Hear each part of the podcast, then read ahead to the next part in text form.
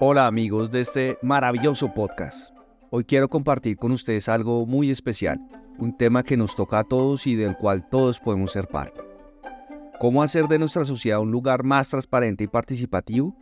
Sí, hablo de esas acciones que pueden transformar la forma en que interactuamos con nuestro gobierno y entre nosotros. Así que ponte cómodo porque esto te va a interesar.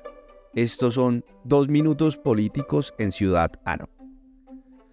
Primero, imaginemos un mundo donde puedas abrir tu teléfono o computadora y acceder fácilmente a todo lo que hace el gobierno, dónde se gasta el dinero, cómo se toman las decisiones, todo al alcance de tu mano. Bueno, pues eso es totalmente posible con plataformas digitales dedicadas a la transparencia gubernamental.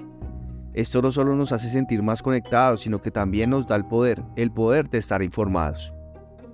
Ahora piensa en tener voz en las decisiones que afectan a tu comunidad no solo opinar, sino que tu opinión realmente cuente. Esto puede ser una realidad mediante canales de participación ciudadana donde todos podemos aportar ideas y soluciones. Imagina foros en línea, consultas públicas, asambleas ciudadanas. La democracia en acción en el siglo XXI.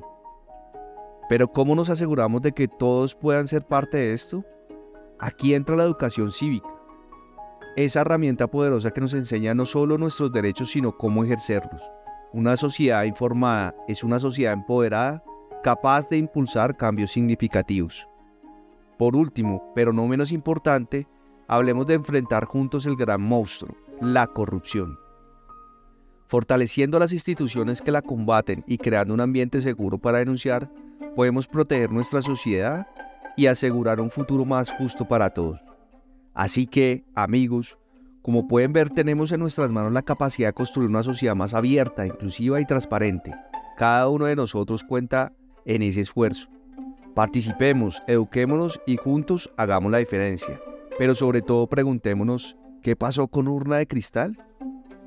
Eso es todo por hoy. Espero que esta charla les haya inspirado tanto como a mí. Recuerden, en nuestra unión está la fuerza. Hasta la próxima y que sigan las buenas ideas fluyendo.